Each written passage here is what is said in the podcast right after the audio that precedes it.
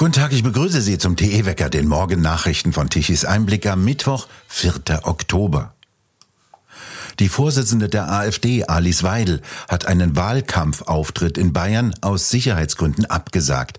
Es habe einen sicherheitsrelevanten Vorfall gegeben, so eine Sprecherin der Politikerin. Es hätten sich Hinweise verdichtet, die auf einen Anschlag auf ihre Familie hindeuteten, so die Sprecherin gegenüber dpa. Frau Weidel und ihre Familie sollen von Sicherheitsbehörden bereits am vorletzten Wochenende aus ihrer privaten Wohnung an einen sicheren Ort gebracht worden sein. Weidel wollte zum Tag der deutschen Einheit eine Rede in Möttlerreuth in Bayern halten. Durch diesen Ort verlief früher die innerdeutsche Grenze zwischen Bayern und Thüringen. Diese Veranstaltung sollte der Höhepunkt des Wahlkampfes der AfD in Bayern sein. Weidel hielt ihre Rede als Videobotschaft und sagte zu ihren Anhängern auf dem Platz in Mödlerreuth, sie würde nichts lieber tun, als heute dort zu sein, aber sie könne es leider nicht. Sie rief noch dazu auf, bei der Landtagswahl am kommenden Sonntag der bayerischen Staatsregierung mit Ministerpräsident Söder einen Denkzettel zu verpassen.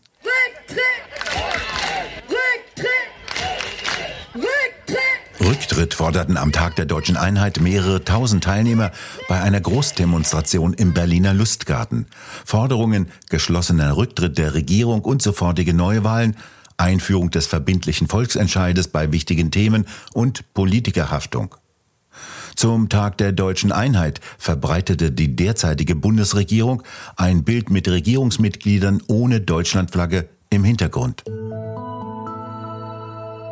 Einem politischen Erdbeben in den USA kommt der Sturz des Präsidenten der Kongresskammer Kevin McCarthy gleich.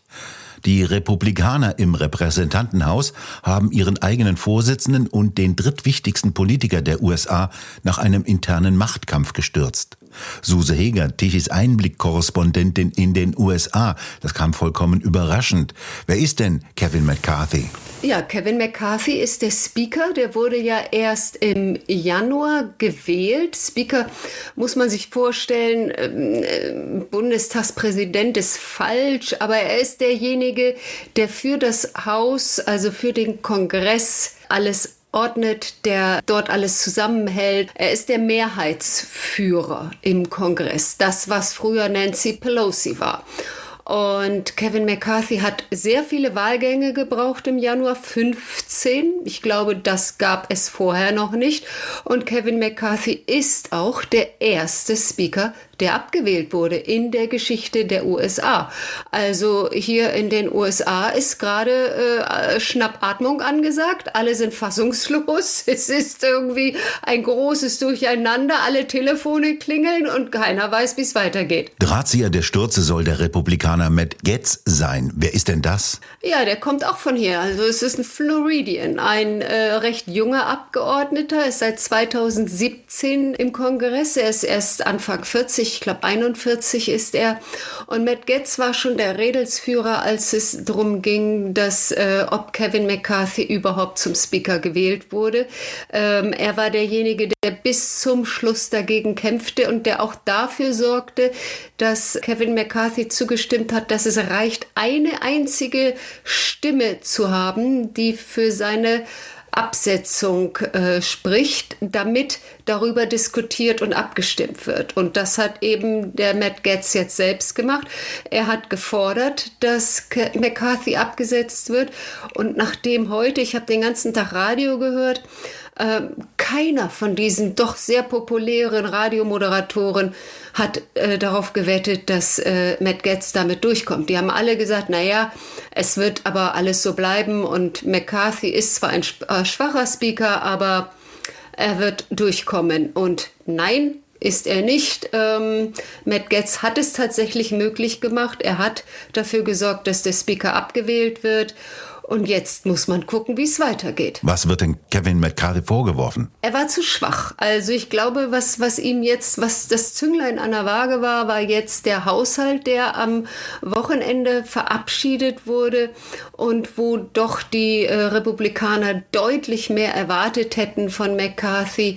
Er hat ja eigentlich nur einen Stillstand verhandelt und einen weiteren Aufschub für 45 Tage, um dann was anderes äh, vielleicht in der Zeit noch hinzukriegen hinzukriegen.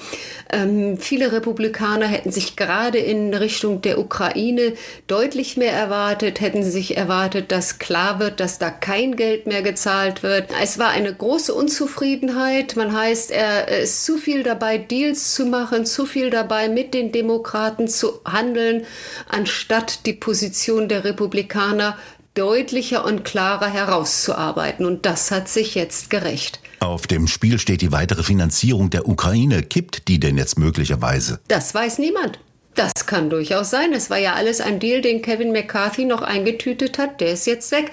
Niemand weiß, wer der neue Speaker wird. Ich glaube, ähm, so wenig wie wir beide das wissen, so wenig weiß es äh, zurzeit äh, in Amerika äh, der Kongress. Also es ist gerade alles offen.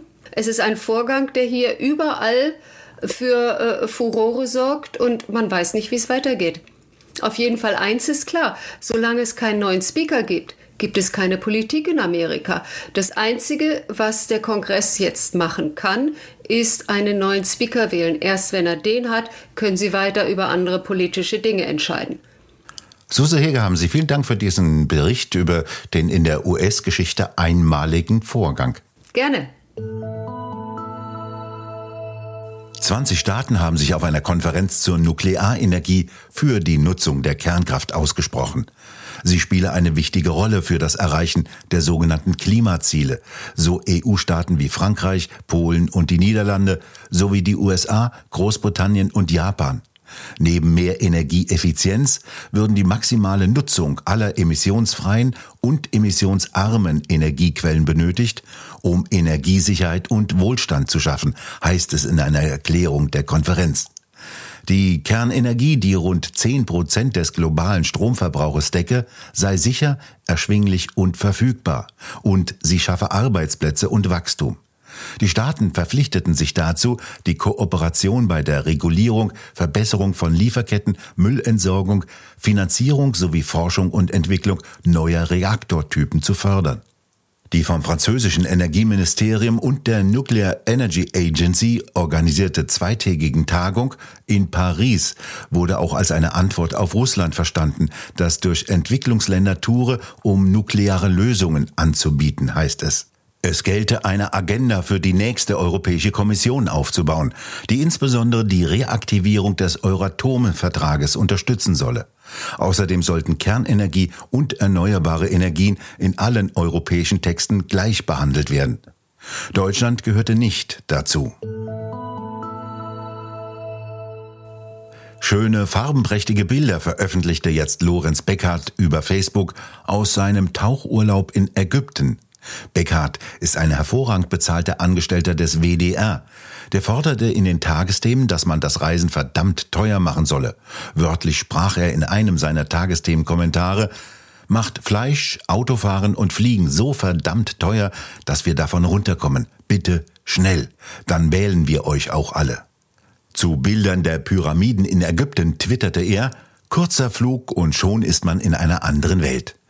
Erst im Juli dieses Jahres schickte der von Zwangsgebühren finanzierte von seinem vorherigen Urlaub Bilder, diesmal aus Italien. Nach Angaben des Statistikamtes der Europäischen Union kann sich jeder fünfte Deutsche es sich nicht mehr leisten, eine Woche in den Urlaub zu fahren. 21,9 Prozent der Bevölkerung hat dafür zu wenig Geld. Im Jahr zuvor waren es 19,9 Prozent, die zu wenig Geld für eine Woche Urlaub haben. Jetzt noch ein Werbehinweis für eine Veranstaltung. Kernenergie, wann steigt Deutschland wieder ein? Dies ist Thema einer Tagung am 26. Oktober 2023 in Frankfurt am Main. Die deutsche Volkswirtschaft steht massiv unter Druck. Mitten in der Energiekrise wurden die letzten deutschen Kernkraftwerke abgeschaltet. Nun muss Deutschland in großen Mengen französischen Atomstrom importieren. Zusätzlich sollen in den kommenden Jahren CO2-Zertifikate für Kohle- und Gaskraftwerke immer mehr verknappt und schließlich auf Null reduziert werden. Bleibt uns dann für die Grundlast nur noch die kostengünstige und CO2-freie Atomenergie? Hat die Kernenergie in Deutschland wieder eine Zukunft? Wie stehen die Chancen für neue, sichere Kernkraftwerke, die den vorhandenen Atommüll als Brennstoff nutzen? Diese und weitere Fragen diskutieren Branchen, Insider und andere Experten auf einer Veranstaltung in Frankfurt am Main. Informieren Sie sich am 26. Oktober 2023 aus erster Hand auf der Tagung Kernenergie, wann steigt Deutschland wieder ein? mit Professor Dr. Fritz Fahrenhold, Professor Dr. Horst Michael Prasser, Diplom-Ingenieur Jürgen Schöttle, Wirtschaftsingenieur Wilfried Hahn, Kommunikationschefin Lisa Rass, Dr. Björn Peters und Dr. Med Dietmar Hansch. Veranstalter sind die gemeinnützige Akademie Bergstraße und die Initiative Rettet unsere Industrie. Mehr unter der Internetadresse akademie-bergstraße.de. Soweit dieser Werbehinweis. Die Kaltfront gestern ist mit ihren Sturmböen und Niederschlägen vorübergezogen. Heute bestimmt im Süden Hochdruckeinfluss das Wetter. Dies bedeutet sonnig und trocken, kaum Wind und die Bewölkung lässt im Laufe des Tages nach. Im Norden dagegen bleibt es wolkiger, doch auch meist trocken.